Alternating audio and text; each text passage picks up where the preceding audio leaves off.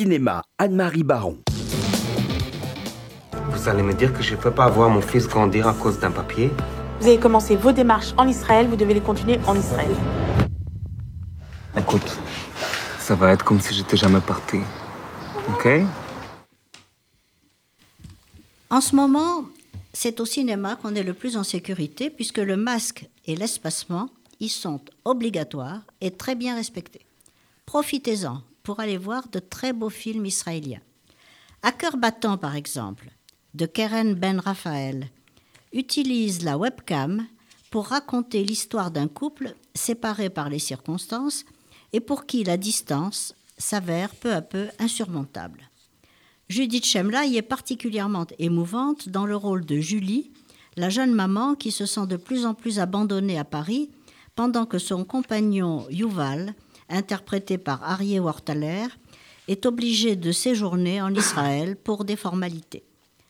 Ce film nous touche tout particulièrement au moment où nous mesurons tous à quel point l'image vidéo est un ersatz qui ne saurait remplacer la présence humaine et le contact.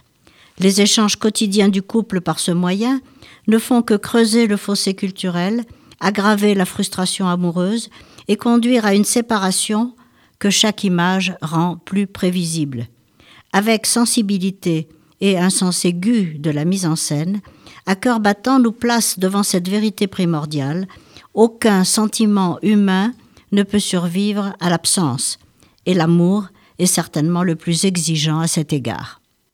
For one side of the building is the sea, from another side of the building is the West Bank and the mountains of Jerusalem. The thinnest point between the sea and the West Bank is something like 20 kilometers. It's a very small uh, piece of land, and so you understand the whole conflict.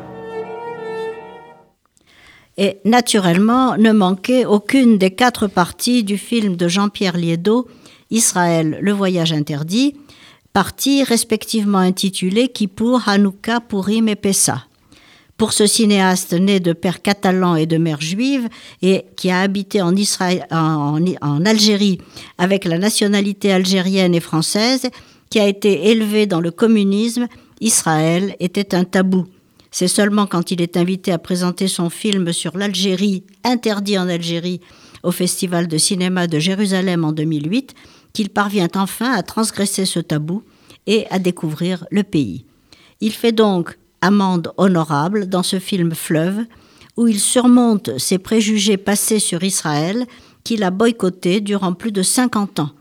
Il répare ainsi sa propre ignorance transmise à ses enfants et sa culpabilité à l'égard de sa famille paternelle et maternelle dont il va visiter tous les membres.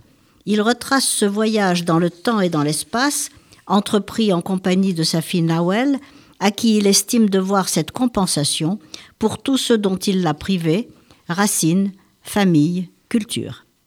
Ce road movie initiatique, ce pèlerinage aux sources de la mémoire non seulement de sa famille, mais du peuple juif, a été produit et monté par Ziva Postek, la monteuse de Shoah.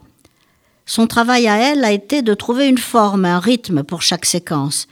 Elle a appris d'Orson Welles, pour qui elle a été aide-monteuse d'une histoire immortelle, que le montage, c'est la musique du film. Silence, bruit, paroles des personnages, mouvements, accros de l'image, musique, tout peut et doit y concourir retrouver le rythme même de la démarche mentale de Jean-Pierre pour rendre au mieux la singularité de son itinéraire, telle a été sa réussite dans ce film exceptionnel, Israël, le voyage interdit, accompagné d'un livre de Jean-Pierre Liédo qui retrace sa vie et sa découverte d'Israël, Le voyage interdit, Alger, Jérusalem, publié aux éditions Les Provinciales. À voir et à lire absolument.